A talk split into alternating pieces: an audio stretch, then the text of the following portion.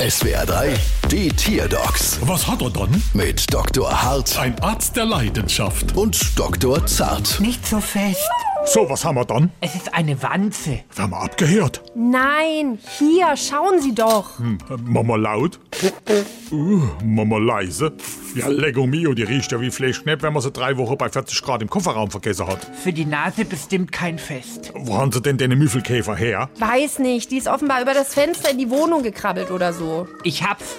Stinkwanze. Hallo, so will ich eigentlich außerhalb von der Hemm nimmer genannt werden. Nein, nicht Josef. Das Tierchen ist eine Stinkwanze. Palomena brasina, auch bekannt als die gemeine Stinkwanze oder gemeiner Grünling.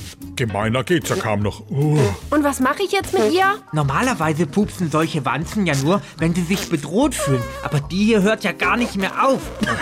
aber das hat ja schon einen Grund. Sind Sie jetzt hier eine Bedrohung oder was? Nee, mir nicht, aber die Rechnung, wo gleich kommt. Boah, da bleibt jedem die Luft weg. Bald wieder. Was hat er dann?